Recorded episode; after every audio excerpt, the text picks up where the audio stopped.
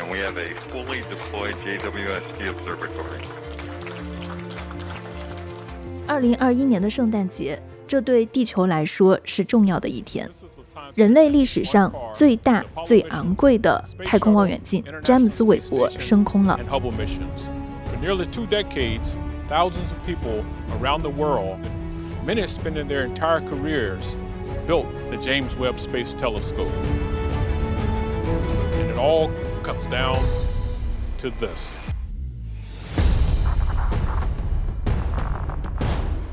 这是上万名世界上最顶级的科学家，经过全球十四个国家的合作，而且呢，历经了二十多年建造的一个太空望远镜。可以说，很多人的整个职业生涯都在建造詹姆斯·韦伯。那《纽约时报》在发射的时候呢，甚至开了个玩笑说，当詹姆斯·韦伯这个价值一百亿美元的太空望远镜在发射的时候，天文学家们的早餐在吃什么？答案是他们的手指甲。因为从发射到距离詹姆斯·韦伯真正开始工作的这六个月的时间呢，他还要面临三百四十四次单点失败的可能性。如果这个计划成功了，它将带我们探索宇宙的起源，也可以为我们解开许许多多关于太空、关于宇宙的谜团。那如果它失败了，它可以说是美国宇航局最具毁灭性的失败之一。那这期呢，我们就来聊一聊韦伯太空望远镜的历史渊源以及它的现状。我们也会聊到马斯克的星链计划是不是正在锁死人类文明。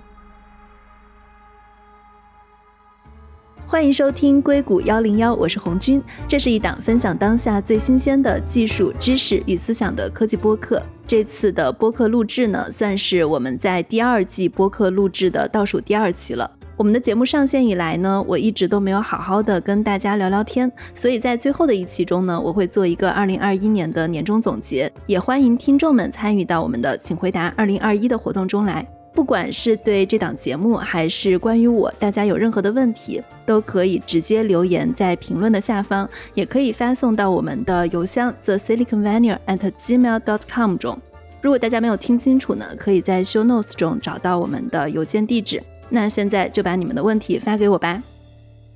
今天我们的嘉宾也很厉害，因为我们请到了詹姆斯·韦伯太空望远镜真正的科学团队的成员吕建伟。Hello，建伟你好。大家好，大家好。建伟也是美国亚利桑那大学天文学与天体物理学的博士。其实对于这么专业的话题啊，我还是比较小白的，所以我觉得只有问出更好、更高质量的问题呢，才能让建伟有更好的发挥。所以呢，今天我还请来了一位客座主播，他是哈佛大学哈佛史密森天体物理研究中心的博士后龙凤。Hello，龙凤你好。嗨，大家好。你自己的研究领域是在研究恒星、行星的形成，所以这次詹姆斯·韦伯太空望远镜的升空，如果它以后真正拍摄到照片了，可能是对你的这个研究领域会有很大的帮助。那当然，当李建伟之后会讲到詹姆斯·韦伯具体的一些科学目标。其实这个望远镜也是我接下来一年或者下一期博士后会希望能够接触的一个项目，所以我也非常期待我们这次的讨论。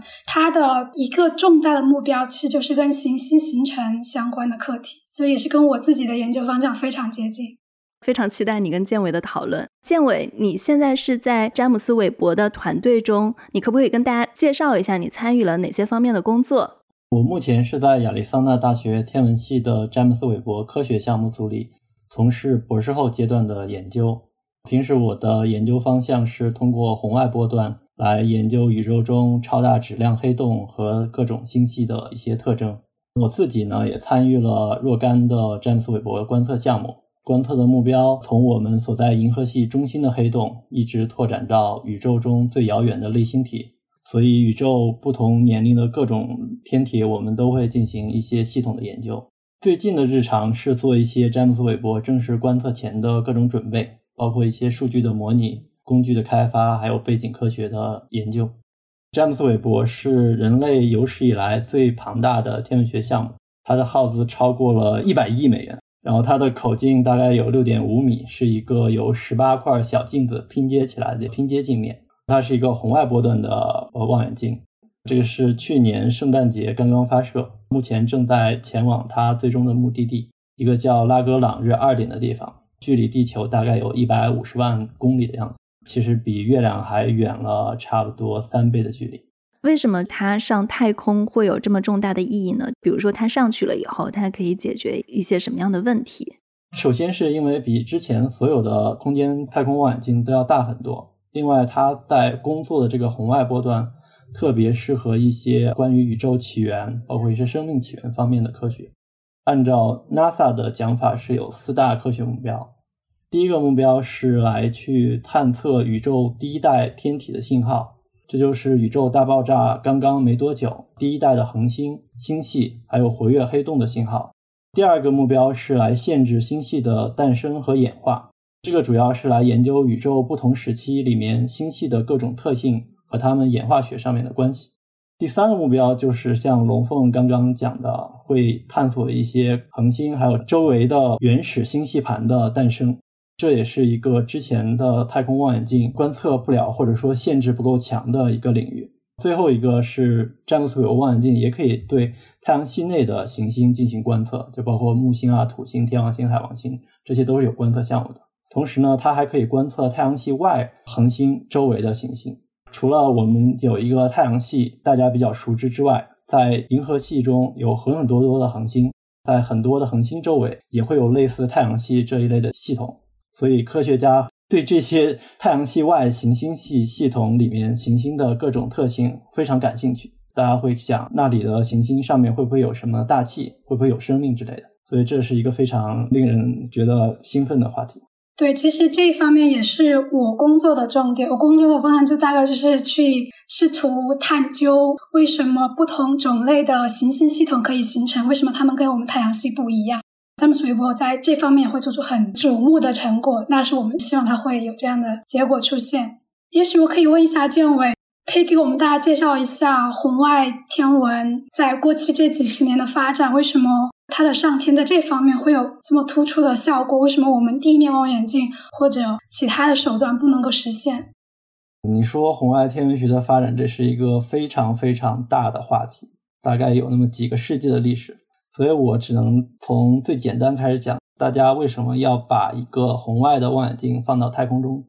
为什么我们不把一个红外望远镜造好放在地球上？就是因为地球上直接去观测红外线特别特别难。这个是由于地球大气层本身它就在辐射很强的红外辐射线，地面上无论白天还是黑夜，天空总是很亮的，在红外波段都是一直很亮的，所以就很难甄别出来一些很微弱的天体信号。这个是不取决于有没有太阳，它本身这些大气就一直在辐射，所以你在白天晚上看这个天空，如果在红外波段的话，它一直就亮的跟白天一样。这是为什么不能在地面上做这件事情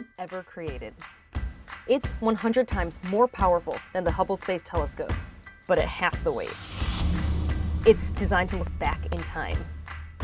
我想跟哈勃类比一下，哈勃是放在近地的轨道。詹姆斯·韦伯这次放在 L2 这个点，它会离哈勃的轨道会远很多。那是不是地球大气的红外辐射是导致我们要把韦伯望远镜放那么远的一个主要原因？对，就是因为詹姆斯·韦伯他在红外波段需要非常灵敏，所以需要一个非常冷的环境。像詹姆斯·韦伯最终要到达的那个运行地点拉格朗日二点，它的环境温度是零下两百多度，准确来说零下两百二十三度。同时，它周围的物质也非常的稀薄，所以红外辐射就本身周围的环境里就非常非常低了。如果要达到詹姆斯·韦伯所需要的科学观测条件，把望远镜放在那里也不够，因为大家知道地球大气有红外辐射，所以你还是在红外波段能看到一个很亮的地球，包括太阳，其实在红外波段也蛮亮的。所以詹姆斯·韦伯做了一个非常大的太阳能遮阳，它既是一个太阳能电池，也是个遮阳板，它有五层。这个东西的存在呢，保证了这个望远镜还有它所有的仪器，终其一生就不会被太阳或者被地球照射到。所以它的背面就是背对着太阳那一面，被遮阳板挡住的那一面非常非常低，它的温度只有差不多零下两百三十四摄氏度，差不多是绝对零度以上四十度的样子。它其中有一个仪器叫做 Miri 的，它的工作温度更低，只有七 K，就是零下两百六十六摄氏度。这个是用了很先进的技术来保证它能一直在这种温度下保持正常的工作。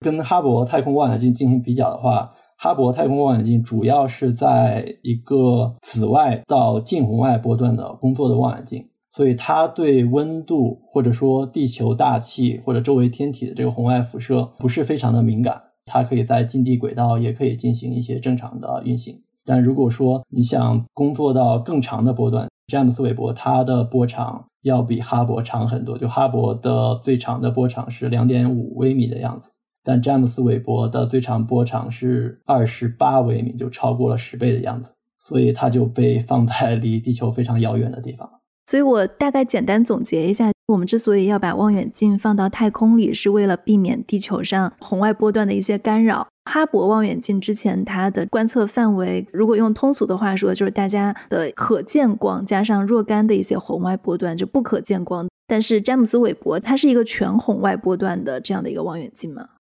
对，可以这么说。但是它光学也有一点点可以拍摄，但不是它的主要功能。其实刚刚我们已经反复提到了哈勃望远镜啊，它之前也算是对天文学有过很多重要的贡献。就我们可不可以简单给听众们介绍一下，就是哈勃望远镜对天文学的重要贡献是什么？看一下为什么把望远镜放到太空中会让那么多科学家，比如说像龙凤，还有其他的一些天文学家都非常的激动。它到底可以做些什么？哈勃太空望远镜做出的科学发现非常多，从最遥远的宇宙，包括最早的星系啊，到一些近邻的天体，包括太阳系里面各种行星的一些气候变化，都做了非常非常多的限定。所以真是很难挑出一个 大家公认一致的最重要的贡献。但是就我个人而言，我觉得哈勃最知名的一个观测是称之为哈勃极深场的一个天区。哈勃在它运行的差不多有快三十年的时间里，在天空中的一个特定的位置进行了反复多次多波段的观测。那么一个很小的天区，它一直在观测，总共达到了二十二天的曝光时间，就是那个望远镜等效在那个点盯了二十二天一动不动，它就收集了在那个方向上宇宙遥远的星光的信号。然后他在那个一个很小的区域，我就不说一些数学上的名词了，就差不多发现了一万多颗星系，大部分都是非常遥远的。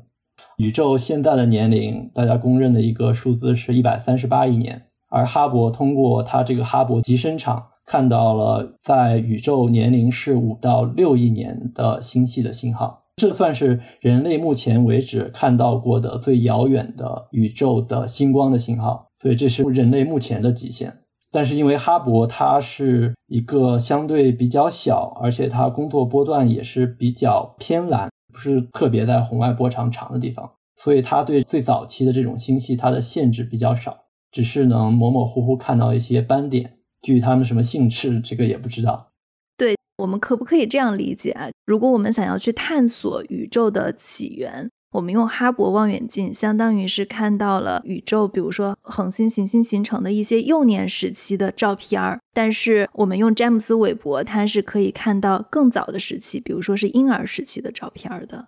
对我刚刚谈到，就是哈勃目前探测的极限是宇宙年龄为五到六亿年的星系，詹姆斯韦伯按照估计是可以看到宇宙年龄在一到两亿年的时候的星系的信号。或者是一些别的恒星的一些信号，这个宇宙时期到底存不存在星系，存不存在恒星？如果存在，它们性质是什么？大家都不知道，有很多很多的猜测，亟待我们进行詹姆斯韦伯的观测。如果说这个照片拍回来了，可能就是龙凤主要要去研究的东西了。相当于建伟是在前面造望远镜，然后龙凤会去期待这样的一个望远镜照片。它可以帮助你在研究上更加去拓展这个研究它更加前沿的领域。可能我们俩都会 用到这些照片来做一些科学上的东西。其实像刚才我也想提到一点，就是。对于我自己做的方向，哈勃在这一块也做了很多奠基性的工作。因为刚才我说过，我做的是如何研究行星怎么形成。那如果你看我们太阳系里面几大行星，你就会发现它们几乎在同一个平面上围绕着太阳运动。那我们就很自然的假想，行星形成的过程是在一个很薄的盘的平面完成的。那么这样一个假想，其实是通过哈勃在大概二十年前传回来的照片直接得到了证实。它也帮助我们了解到这种结构非常广泛存在，所以新形成的过程是一个到处都有的，也是为什么我们可以发现那么多系外行星。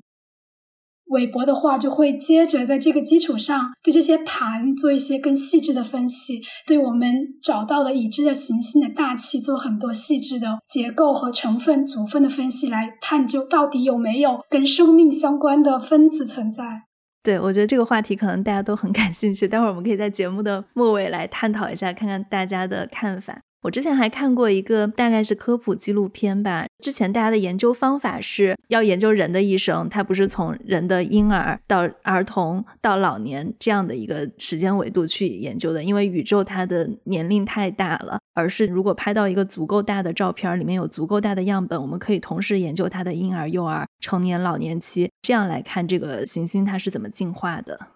对，这也是为什么我们需要我们的设备足够的强大，极光能力足够好，我们才能看到更遥远的地方。那也是代表它更早期的时候，以及有更大的样本，可以全天随时不同的波段同时观测，保证我们有足够的样本可以做一些统计性的分析，可以拍到更多更大的样本。对，以及更细节的信息，因为它的口径比哈勃大很多。其实，在詹姆斯·韦伯之前，因为大家可能是对哈勃比较了解，然后还有一个红外空间望远镜是 Spitzer，它跟詹姆斯·韦伯两者的波段会比较相近，而且之前我们跟建伟聊说，技术上也有很多的继承。建伟可能对这个望远镜他也比较了解，那你可不可以跟大家讲一下 Spitzer 是什么？詹姆斯·韦伯他的这个望远镜继承了 Spitzer 的一些什么样的东西？刚刚龙凤讲的东西，我可以稍微补充一下。就是关于早期的恒星或者恒星周围的星系盘的形成，詹姆斯韦伯有一个很大的优点，是因为它的观测波长比较长，所以能看到一些更冷的或者说周围尘埃很多的一些系统。这个是对应非常早期的恒星或者周围的这个行星盘形成的这个时间。之前是像哈勃这样的光学波段为主的望远镜是很难做出观测上的限定的。对，其实那部分的工作也是 Spitzer 望远镜在大概过去的十年在那方面做了很多工作。对，说起这个 Spitzer，其实跟我们学校的人也蛮有关系的。我们学校这个红外小组两位夫妻天文学家，在 Spitzer 的那个时代也是负责他的一些关键仪器的人物。很多人说詹姆斯韦伯是哈勃的继承者，其实也可以说他是 Spitzer 望远镜的继承者。Spitzer 望远镜，它是更像詹姆斯韦伯的一个红外望远镜，它工作的波段都和这个詹姆斯韦伯比较接近。你看它的这个历史上经历过的这些起起伏伏，也跟詹姆斯韦伯很像。大家知道，詹姆斯韦伯实际上是在上个世纪九十年代初刚刚有点想法，就是大家提要搞这个望远镜。从设计制造那个时候，差不多从九七年才开始，所以算到今天，它大概花掉了。不到二十五年的时间，这个 Speeder 望远镜呢，时间差不多，就是它实际上也是在八十年代初，当时大家有想法，然后说一直要把这个望远镜送上去，但是这个望远镜是经过了差不多二十年之后才成功发射上去，中间呢，他们遇到了很多很多的技术困难，包括有的时候是美国这个 NASA 它经费不足。或者是之前出现过一种事故，就是大家如果对美国的这个航天史稍微有理解的话，知道在一九八九年的时候，美国的这个航天飞机有一个叫挑战者号的，还没进入轨道，在发射过程中就爆炸了。之后呢，哈勃太空望远镜也出了问题，它当时设计出来的那个镜面和造出来那个镜面就是两者不一致，所以它有个近视的问题。这个事情发现的时候是差不多九一年，一连串这样的事情就导致美国对各样的太空项目进行了重新的检查。像 Spitzer 这个项目当时就差点被砍掉了，但是有一小波科学家在持续的坚持，终于发射成功了。像詹姆斯韦伯，其实我记得在二零一一年，也差不多十年前的时候，也面临到经费超过预算，各种各样的问题，也差点被国会给砍掉，但是也是有天文学家坚持成功发射。关于两者之间的关系，Spitzer 望远镜比詹姆斯韦伯要小很多，它的口径只有詹姆斯韦伯不到八分之一的样子。它一个革命性的技术是一个叫被动制冷的东西，就是我前面说所有的物体都会有红外的辐射，包括了地球上大气，包括了望远镜的本身，就是它的镜面啊、它的探测器啊，还有它各种的电子线路都会发出红外辐射。所以，如果你想要很好的红外探测性的话，你需要把整个系统的温度都降低。在 Spitzer 或者说人类在二十世纪九十年代之前，大家的做法是把整个望远镜装在一个由液罐包围的一个大的缸子里，整个把那个望远镜放到那么一个大缸子里，然后通过火箭把它扔上天。实际上，望远镜是很小的那么一块，就大部分它的运载的燃料都去推动它那个大缸子了。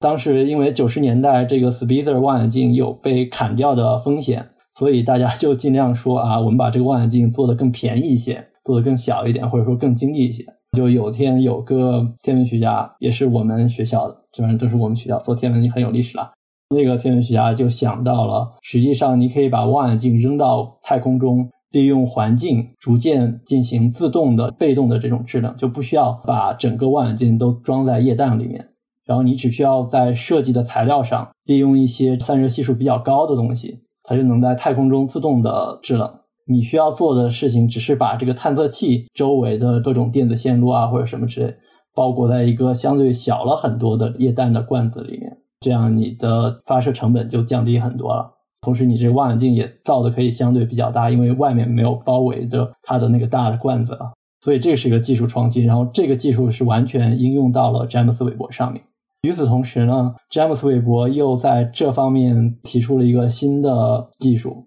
之前大家上天需要带液氮，然后是利用液氮这种物质的升华，它可以把周围的物质的这个热能带走。这个是会随时间消耗的。所以之前的这种红外的望远镜，它要制冷的话，只能把它所携带的这个液氮用完，通常都是两年或者五年，这个望远镜就在这个红外波段没有那么灵敏了。而詹姆斯韦伯他们发明了一个制冷的技术，最直观来说就是一个非常小型的电冰箱，它提供电能，然后把里面的制冷物质压缩，把它导到设备里面升华吸热，就这个是一个循环的系统，原则上没有任何的制冷剂会被消耗，所以只要詹姆斯韦伯能够正常的通过它的太阳风接收电能，给这个小的电冰箱一类的东西给它提供电力。这个望远镜就一直可以在红外波段进行工作。现在这个望远镜可以工作多久啊？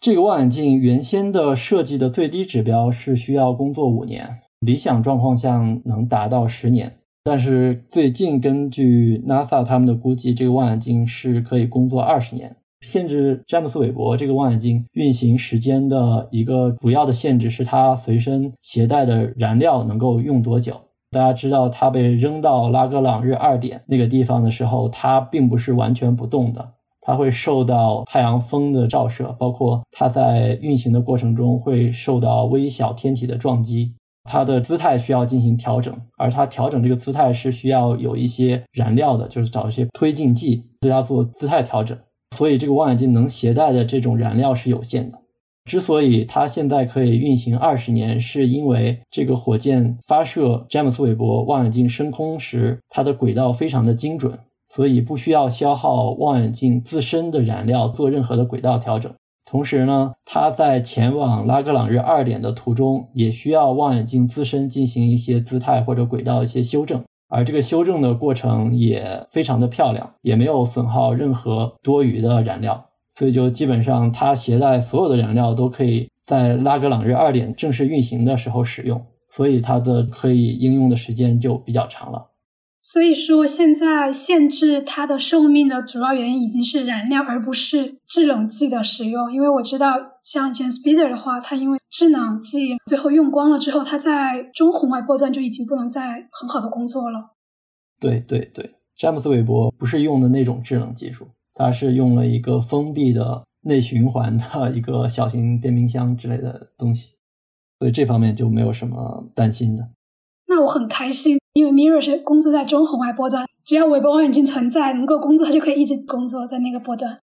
对，原则上是如此的。这也是人类有史以来第一次做出来这样的探测器。根据你刚刚的聊天，我觉得整个詹姆斯韦伯这次的发射听起来还是非常成功的。因为你也提到了它发射的比较精准，所以比较节省燃料。但是你同时也提到了，它决定燃料的也可能是因为它一直在运动的过程中会遇到一些微陨石的撞击。微陨石的撞击会对这个望远镜的影响大吗？因为我们刚刚其实也提到了，它为了让它一边极热一边极冷，所以是做了一个非常大的遮阳板。我看过它整个望远镜的照片儿，然后升空。我就会想，它的遮阳板如果被微陨石撞击碎了或者怎么样，会有很严重的后果吗？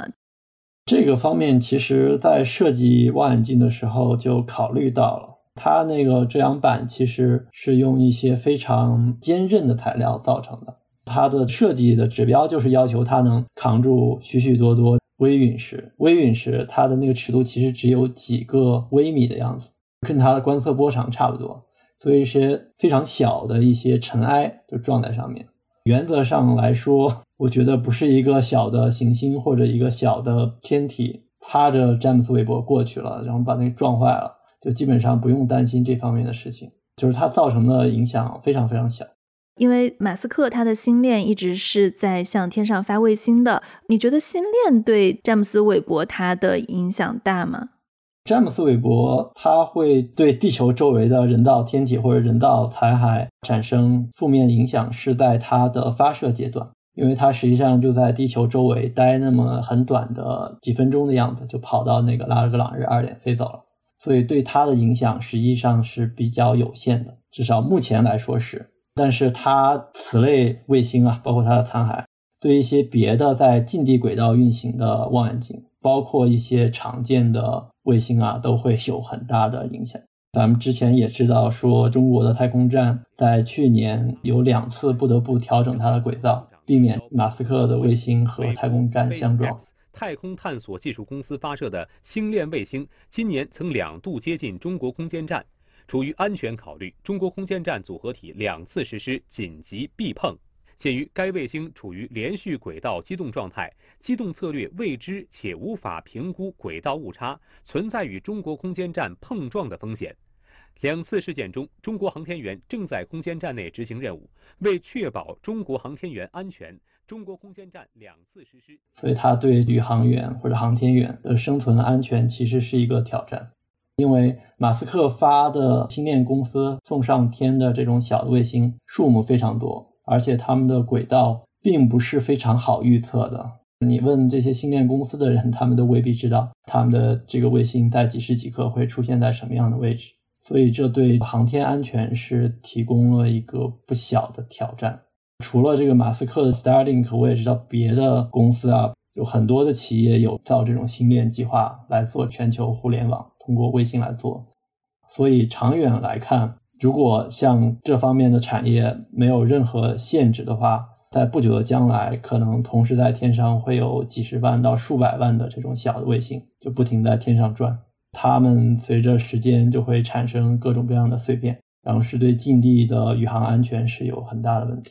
对我们做天文的人，其实我们也很讨厌这个，不是讨厌马斯克本人吧，就是对这种星链计划对天文的影响，真是深恶痛绝。简单来举几个例子吧。天文学家如果他想观测一个非常遥远的天体，他的通常的做法是把望远镜指向天体所在的位置上，然后进行非常长时间的曝光，就是盯着那个天区不停的看，不停的拍照。有的时候短一点半个小时，长一点几个小时，甚至好几天就一直盯在那个地方是有的。星链呢，尽管说人眼看起来它比较暗，但对于这种灵敏的天文望远镜来说，它是非常非常亮的。简单来说吧，就是很多的天文望远镜的探测器非常灵敏，以至于一些肉眼看不到的恒星都需要规避，否则如果让那个恒星的光照到这个望远镜上，它那个探测器都会被烧坏。马斯克的星链对天文学家来说很亮。打个比方，什么样子呢？就是想象你自己在一个安静的图书馆里读书，或者你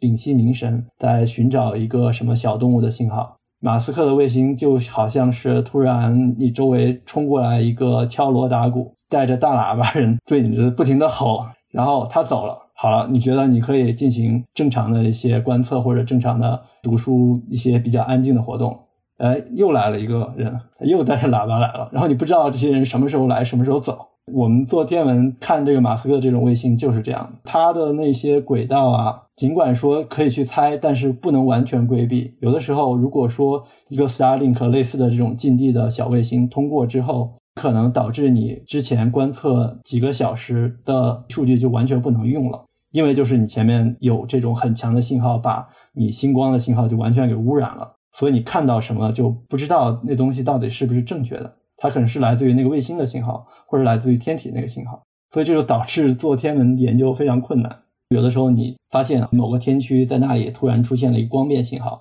大家通常的解释说啊，那里可能是有个超新星，或者是有一个什么新的天体突然诞生了。但是现在有马斯克造的各种卫星上天之后，你看到一个光变信号，那可能就是由于一个小的卫星的残骸不小心在空间中转了一下，然后把太阳光照到你的探测器上了。这样的假的探测就非常多，所以这方面就非常头疼。另外一个举的例子，就像龙凤他们做这个系外行星啊，他们比较喜欢关心别的恒星周围的行星。一个经典的探测办法是盯着一个恒星反复的看，把它恒星的光随时间变化的这个曲线进行一个记录。这个需要长时间很稳定的对那个天区进行监测。如果突然这时候有一个 Starlink 的卫星过来，它会导致光变曲线突然产生很奇怪的一个信号，这时候你就不太确定这到底是来自于卫星呢，还是这个行星表面本身产生了一些有意思的现象。如果说有一些比较关键的，可能千年一遇，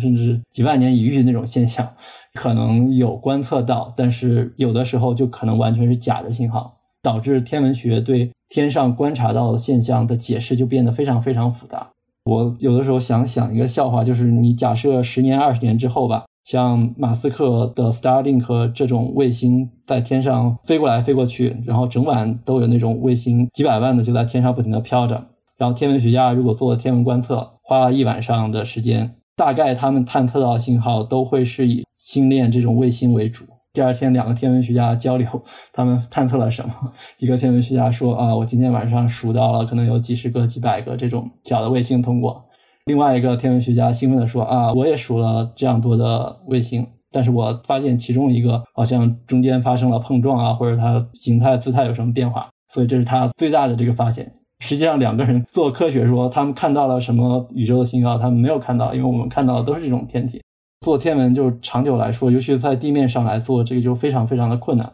对，所以我觉得这些近地卫星、人造卫星虽然对空间望远镜像韦伯不会有太大影响，但对几乎所有的地面望远镜影响都很大。不管是对光学，因为晚上观测，以及一些射电望远镜也有影响。因为据说他们这些 Starlink 的通讯的那个频率是跟我们射电观测的某个频率是完全重合，就意味着我们几乎不能接收到天空中在那个频率发出的任何信号，因为 Starlink 的信号会完全覆盖掉那个频率的宇宙信号。虽然我们可以用空间望远镜，但这个东西太昂贵了，而且失败率也太低，所以对天文观测来说，地基的这些望远镜还是我们主要依赖的设备，所以它们对我们的影响其实还是蛮大的。你们刚刚提到了像星链，因为它的轨道很难去猜，其实如果你们知道轨道的话，是不是可以避开这样子？你们觉得它在这个项目的设计中，它是有意的去没有考虑天文观测的这个点，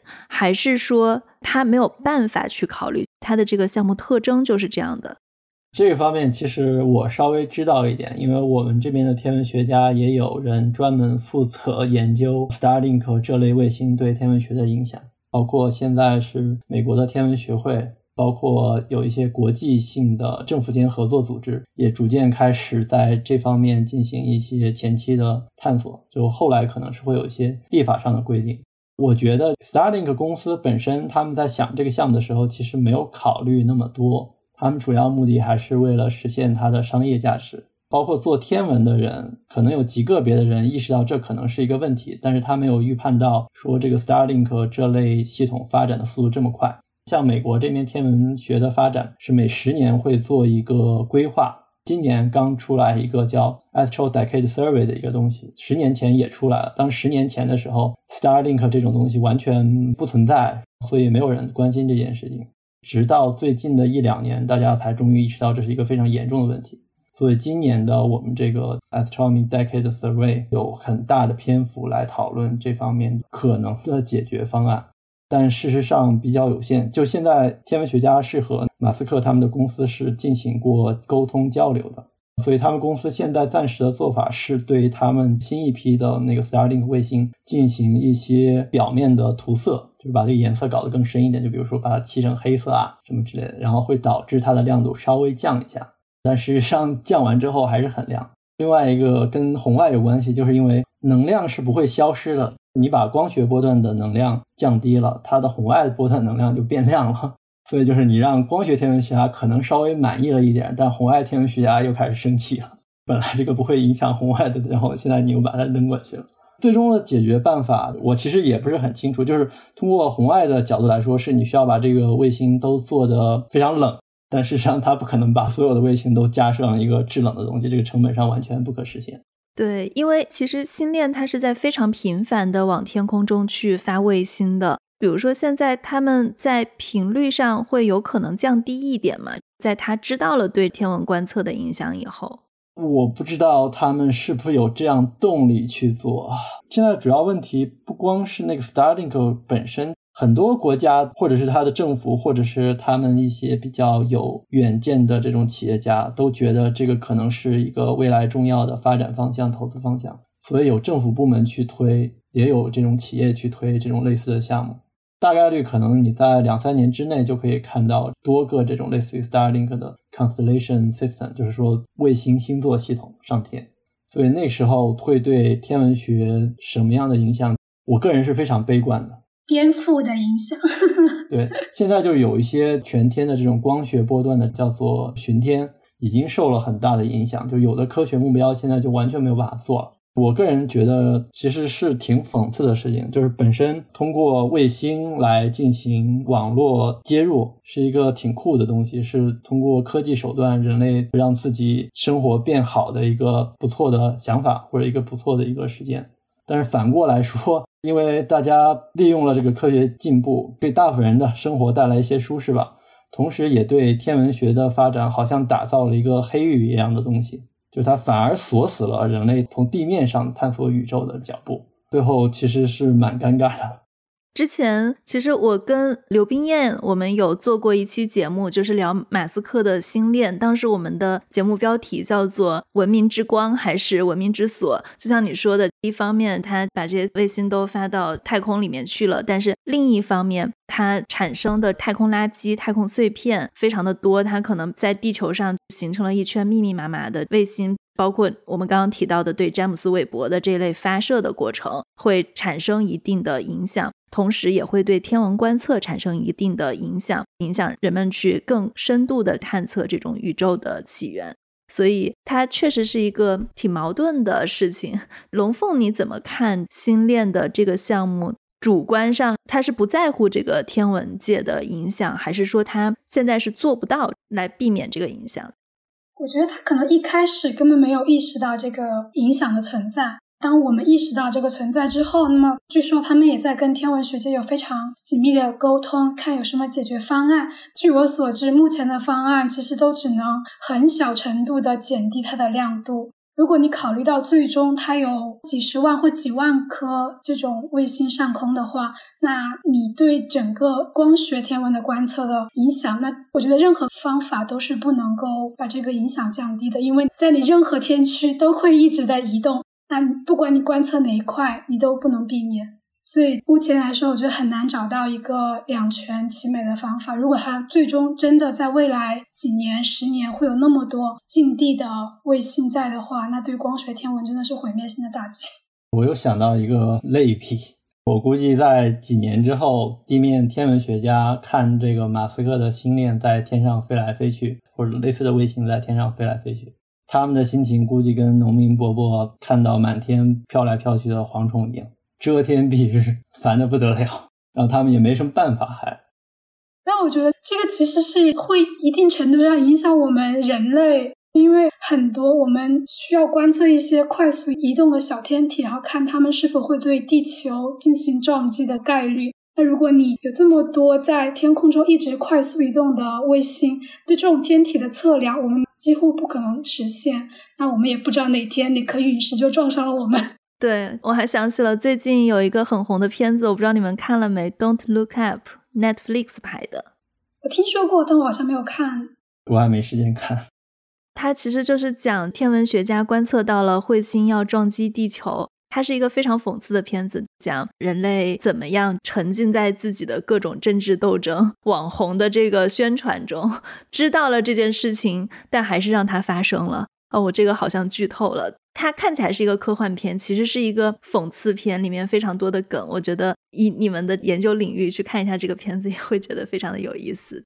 对，其实我个人觉得那个片子可能还乐观了一点点，因为现在有星链这样的卫星计划特别多的话，在第一步天文学家就不能发现它对地球有威胁的那个天体了，天文学家就做不了什么了。它对预测陨石会有很大的预测偏差。任何移动的小天体，因为你要在那么多快速移动的卫星的背景里面找到那颗移动的天体，那这就很困难。对，就是近地天体搜索，不光是天文学家在做，包括美国军方，包括中国的军队，其实也都在不停的做这种事情。对，而且我感觉 Starlink 发了以后，大家就在有一点搞近地星体的这种，相当于是太空竞赛吧，就要抢占位置，抢占轨道。对它这个主要是搜索这种近地天体啊，需要在日落和日出的时间对全天进行很详细的观测。那个时候也是像 Starlink 这种相对而言低轨道卫星它最亮的时候，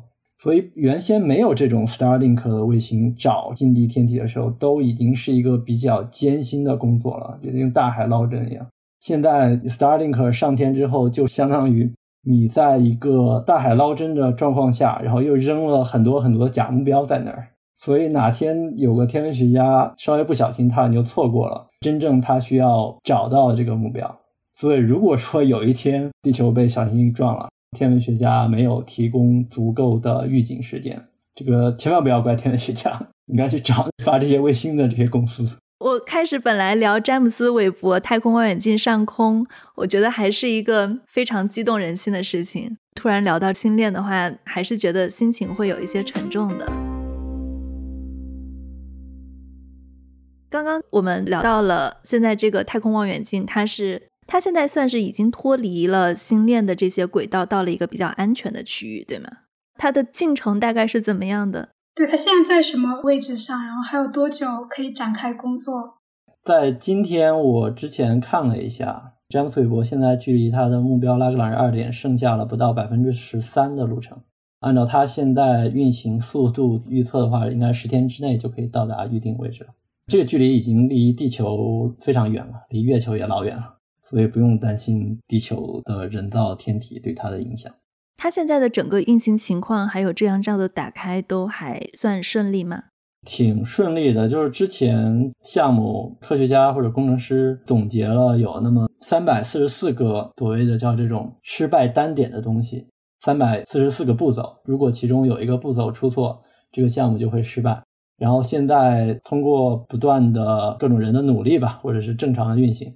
现在只剩下不到五十个失败单点了。所以现在一个是相对而言比较 振奋人心的事情。到达预定位置之后，就是差不多要开展一个为期五月的各种设备的调试，包括进行一些观测的测试。这主要目的是保证望远镜能够按照设计的指标正常的运行。如果一切顺利的话，预计今年的六七月份就可以正式的进行科学的观测了。大概就是还要五个月的时间，它可以回传照片。对，当然之前它会回传数据给很少数目的一些天文学家，因为他们要做一些仪器的校准啊，但它不会公开。大概五六个月之后会开始正式的天文项目观测。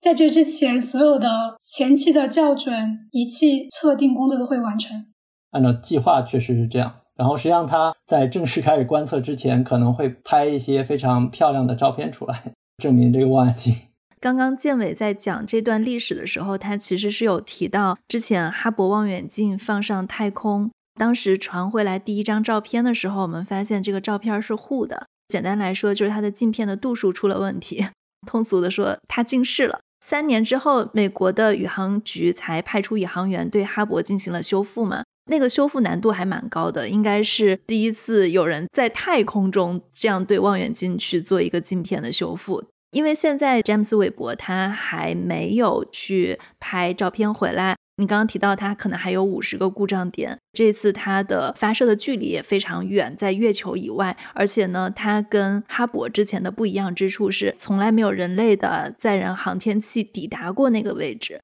所以说，如果在韦伯回传照片的时候，比如说发现了故障，是不是就意味着它很难再去修复了？我们只是做一个假设啊，当然希望这个情况不会发生。对，这东西确实跟你说的差不多。一个方面是因为它离地球实在太远了，所以要发射任何的载人飞船过去是一个蛮挑战的事情。另外一个是詹姆斯韦伯本身的设计导致几乎没有办法进行维护，本来人家就没打算去做这种维护，他们希望把这个望远镜各个步骤都进行的顺利，最后就扔在那里，就长期可以不管了。再说说哈勃吧，就是哈勃相对于詹姆斯韦伯它是比较小的，所以它的主镜只有两点四米。它不是很大，所以你如果发射一个航天飞机上去，可以用它的臂把它抓取进来，宇航员就可以直接进行修理。在这个过程中呢，你是需要把这个望远镜固定好的。像那个哈勃比较小，它就比较好固定，但像詹姆斯韦伯望远镜比较大，即便说你可以发射一个载人的飞船过去，你怎么把那么大的一个望远镜固定在你的飞船周围，是一个蛮在技术上挺挑战的事情。我不知道大家有没有人去看过一个电影叫《地心引力》。那个上面有一段剧情，就是宇航员在做对接的时候有一次失控了，就没做好，整个这个就天旋地转，就完全没有办法保证它的姿态。这个在詹姆斯韦伯可能的修复任务中，也是一个蛮大的技术性的挑战。另外一个是詹姆斯韦伯望远镜，它的镜面六点五米，非常大，它是一个拼接组成的，本身它的镜面伸展开之后。就没有办法再合上了，它一直保持那么大，就是一个浑然大物。跟我前面说的一样，你没有办法做出一个很好的位置的固定，差不多主要是这个原因。但是实际上，在詹姆斯韦伯望远镜的某一个部位是预留好了对接的这个窗口的，还期待人类某一天能力能够达到。现在可能我们的技术或者我们对项目的这种修理能力还没有达到，但在未来也许是有机会的。包括燃料要耗尽的时候，是不是我们要发射一个太空飞船过去，希望是个机器人或者是个载人的，给它加注燃料也是有可能。我还是很好奇，在接下来这五十个可能会出现问题的地方，有哪几个是最容易或者最致命的问题？对于详细那么多的可能出问题的事项，其实我不知道有没有那个清单，我都不觉得那个清单被公布出来了。但是我个人觉得有的可能性是，包括一些仪器自身的制冷过程中，万一它某个零件出什么问题，就包括它那之前说那个 Miri 在那个中红外波段工作那个仪器，它现在还没有被启动起来。有个可能是它的电子线路也许出什么问题了，它没电了，用电打不开了，然后大家就不能再去运用这个仪器了。但是它的很长的清单里，有些概率是极低极低的事情，它也写在了上面，所以原则上应该是不会出大的问题。但我们只能再等等看了。其实还有一个背景是詹姆斯韦伯，他说他要发射，这个已经说了很多年了，大家一直也都在期待。我看了一下数据，他大概是放了二十多年的鸽子。我不知道对你们来说啊，就今年圣诞节把詹姆斯韦伯发上天了，这个是一个你们期待中的事情吗？还是说圈内人也很意外？毫无波澜，已经做好了他还会继续往后推的心理准备，然后突然说他真的要发了，那一刻觉得，哦，好吧，希望他不要在最后一刻放鸽子，就是这种感觉。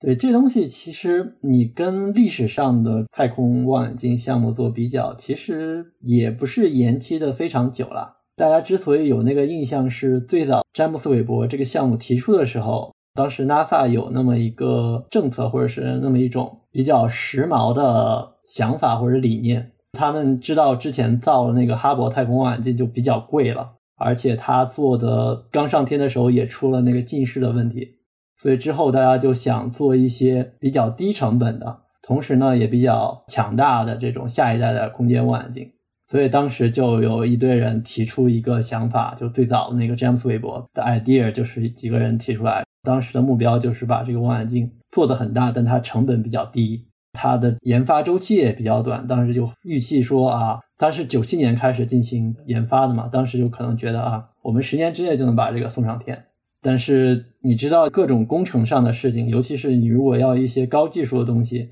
它具体能花多少时间，其实不是你今天这个时候说了算的，就它有很多很多的不确定性。包括像詹姆斯韦伯望远镜，它其中有一个仪器，它有一个关键的设备。当时他提出那个计划的时候说的挺好的，这个可以实现。但后来发现有的是一些电子控制方面的问题。有的时候是一些材料的强度，就是它反复的进行它那个动作，它的有效次数就不会特别高，因为那个动作实在太频繁了，所以那个材料会产生劳损。这方面有一些问题，当时你做这个项目规划时候是完全没有办法预计到。同时呢，像这种项目随着时间的推移，它的各种管理就会变得比较复杂，而且本身它项目也足够的大，所以牵扯的单位也比较多。人一多呢，就容易出各种各样的问题。我前面说的是有一些技术上面一些不成熟，或者就是研发时间没有办法很好的规划，这是一个重要的原因。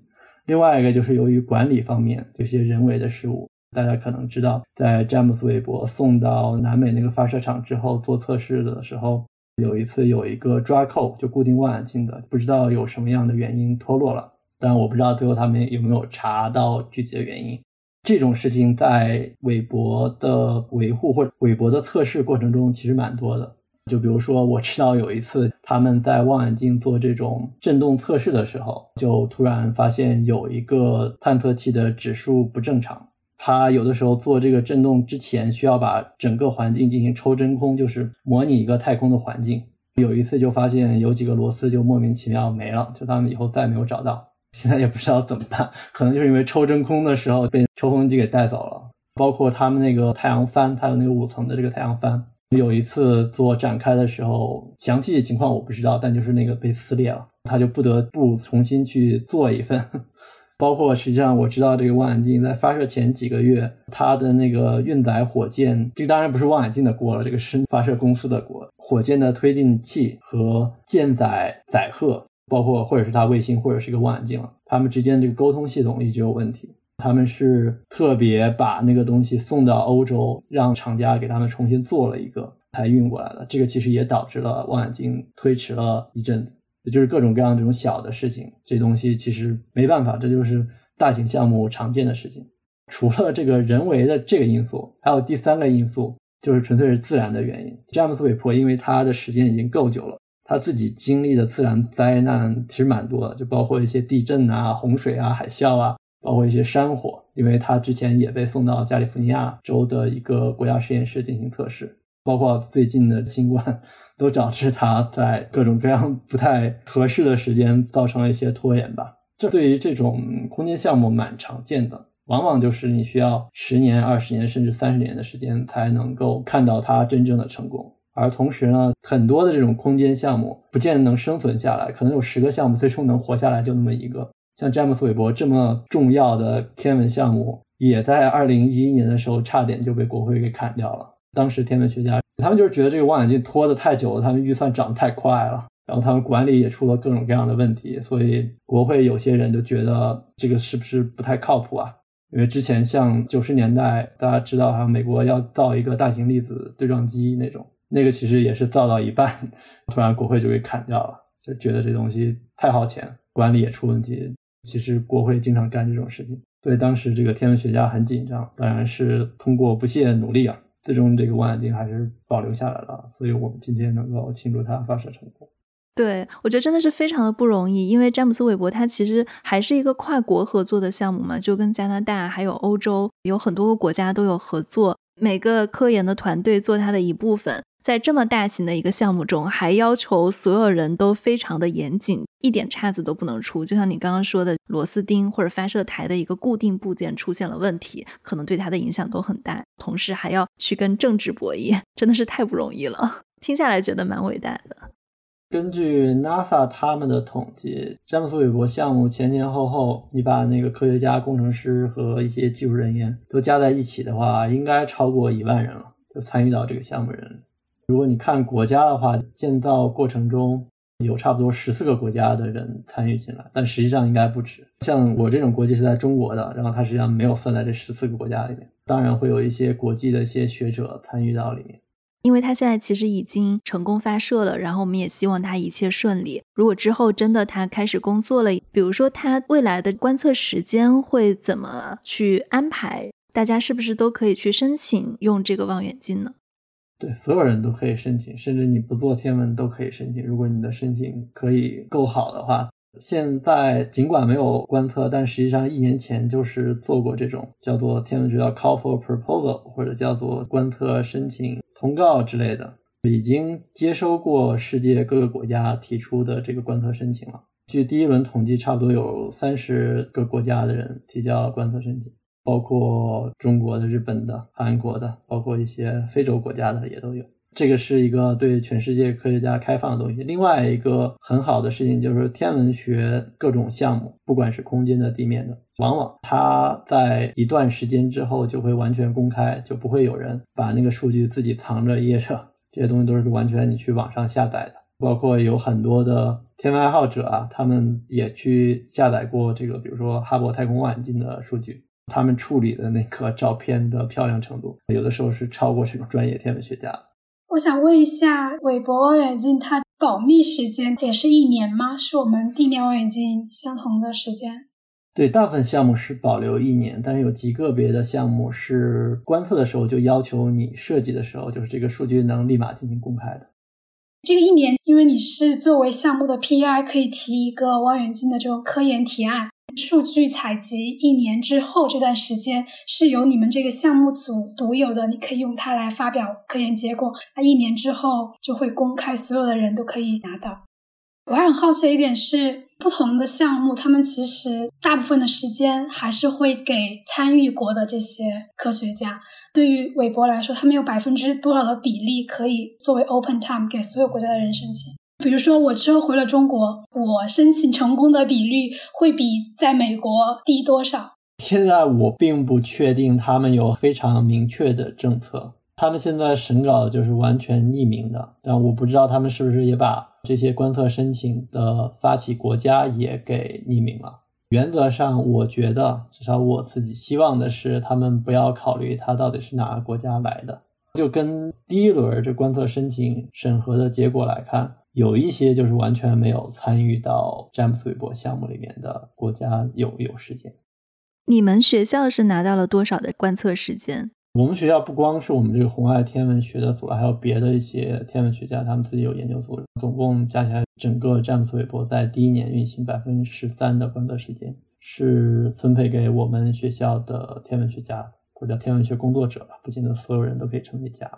这个是非常大的一个比例了，百分之十三。对，这个全世界拿到时间最多的单位就是我们学校。比如说，你们学校的这个百分之十三，它是会优先你们去排序，还是它其实是根据大家公开申请跟对詹姆斯韦伯有贡献的团队是一起在做这个时间排期的？这个是两者，就是你后面说的这个，就是像我们学校红外天文组里面做仪器的这些人，就包括整个组吧，他们分配到了一些几百个小时的时间吧。在他们分配的时间里，你只要写一个非常简单的科学的计划，他们那个审核是非常宽松的，就基本上是你去想怎么去观察或者观察什么，就是你自己可以自由的定，基本上说你要干什么，他们就让你干什么。还有一大部分是比较一般的这种普通的申请，那个是你提前要写一个观测的计划，你要很详细的说明你为什么要做这个观测，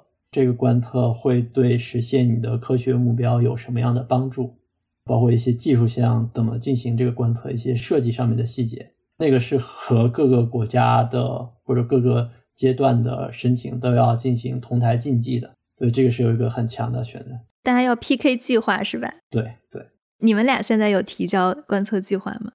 我自己没有，但我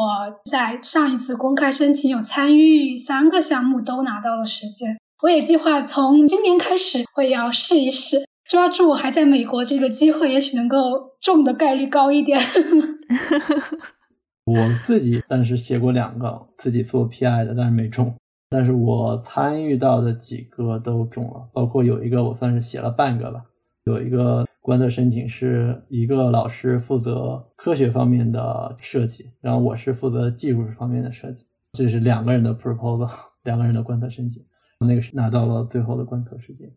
观测这方面，我想问一下，因为我们普通的一些观测望远镜设备，我们都会有分为普通的体验和大项目体验。大项目它的时间需要超过某一个标准，比如说我经常工作的一个设备，如果你所要的时间超过一百个小时，那就成为一个大项目。我想知道韦博有没有这样一些区分，或者什么样的项目会称为大项目？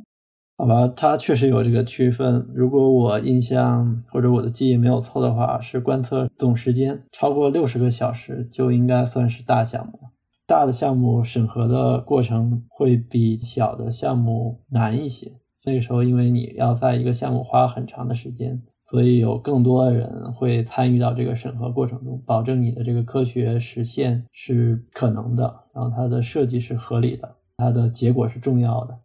但大项目的话，可能就会对某个领域起着非常大的推进的作用。这也是为什么它需要花那么多的时间来完成这一个科学目标。我觉得，如果大家没有特别好奇的问题了，之后我要问一个特别俗的问题，因为大家都是跟天体物理研究相关的，我很想问一个很多人心中普遍的疑问啊，就是你们相信宇宙中有外星人吗？我知道，就是在天文学的圈子里，这个问题有很多种不同的说法。我是想知道你们自己个人对这个问题的看法是什么。我觉得我是相信他们的存在，主要是因为这个宇宙实在是太浩渺无穷了。目前来说，我们找到了五千多颗系外行星，那我们正在积极的搜寻，在它们上面，它们的大气长什么样子，会不会能够维持生命的存在？其实这几千颗行星是在过去十年之内很短的时间内发现的。如果我们的观测设备、观测手段能够不断的提升，那我们会发现更多，在这里面，如果你的样本足够大，你总有那么一两个，也许是能够支持生命，那他们可能就会能够孕育跟我们相同或者不同的生命体的存在。我觉得这个外星人一定是存在的，只是我们现在还没有找到他们。你比我肯定多了，一定会存在，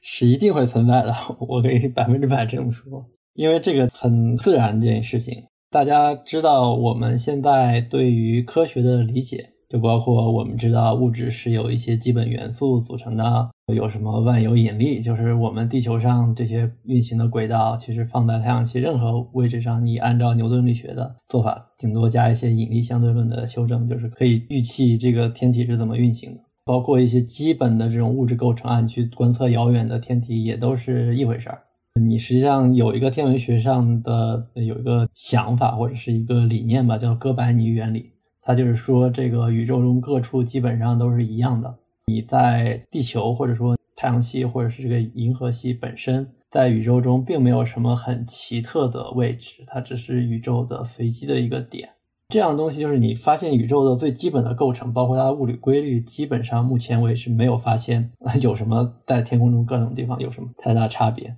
所以，这种生命的起源其实就是一个非常自然的物质演化的一个结果，没有任何一些神性的东西在里面。但我个人是不信教的，所以我可以这么说。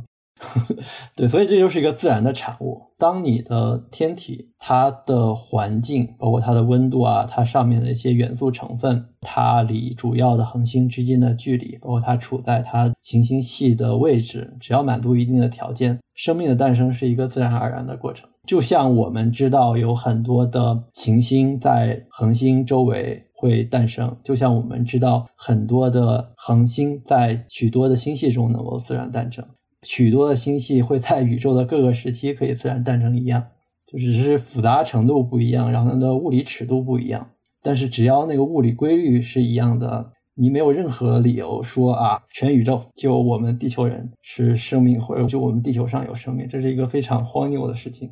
两位的观点基本上是一致的，就你们都认为有外星人，那为什么我们地球收不到任何关于外星人的 信号呢？这个其实解释蛮简单的，你想想，你要探测这个外星的信号，你有什么样的手段？现在大家直接能想的啊，我现在可能是要造一个望远镜，或者做一个什么射电波的接收器，然后因为他觉得外星人可能会发一些信号给地球人，反正这是大家知道的一个可能交流的方式。而我们发明天文望远镜，现在也就是四百多年的历史，射电波真正能应用上来，也就是一百年的样子，都是一些非常非常短的。而宇宙的年龄是一百三十八亿年。就是大家光说这个大的数字，其实没什么印象。就是你做一个简单的 scale，就是你把宇宙从大爆炸诞生到我们今天的时间缩到一年的时标上。人类发明望远镜，包括工业革命啊，就这几百年，只是一个宇宙年的十二月三十一号晚上二十三点五十九分五十九秒那么一秒。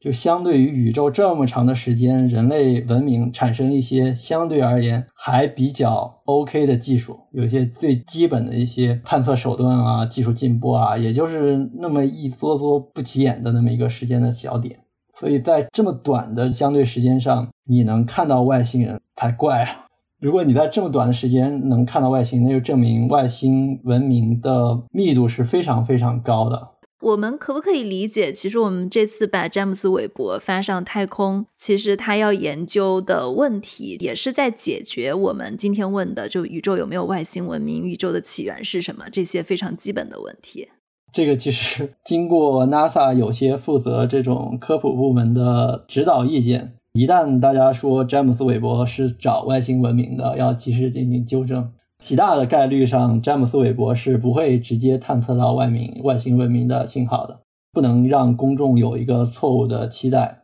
它跟生命起源比较有关系的事情是，它可以拍一些太阳系外行星，就是其他恒星周围行星系系统里面行星的表面大气。这是一个很兴奋的东西，就是之前在地面上的望远镜。它的探测灵敏度不够高，然后它覆盖的波长也不够长，所以你通过詹姆斯韦伯望远镜是有可能拍摄到一些系外行星大气的光谱。通这个光谱呢，你是可以判断出来它的大气的成分，包括它上面是不是含有很多的水啊、二氧化碳啊什么之类的。它可能能挑选出一些或者一批有潜力孕育生命的行星，但是上面是不是有文明？其实我觉得詹姆斯韦伯可能是做不到这种事情，所以他只能把这些行星，相当于是找出来，找到最有可能的代表性的，然后我们看有没有办法对他们再进行更细致的研究。非常精彩也非常有收获的一期，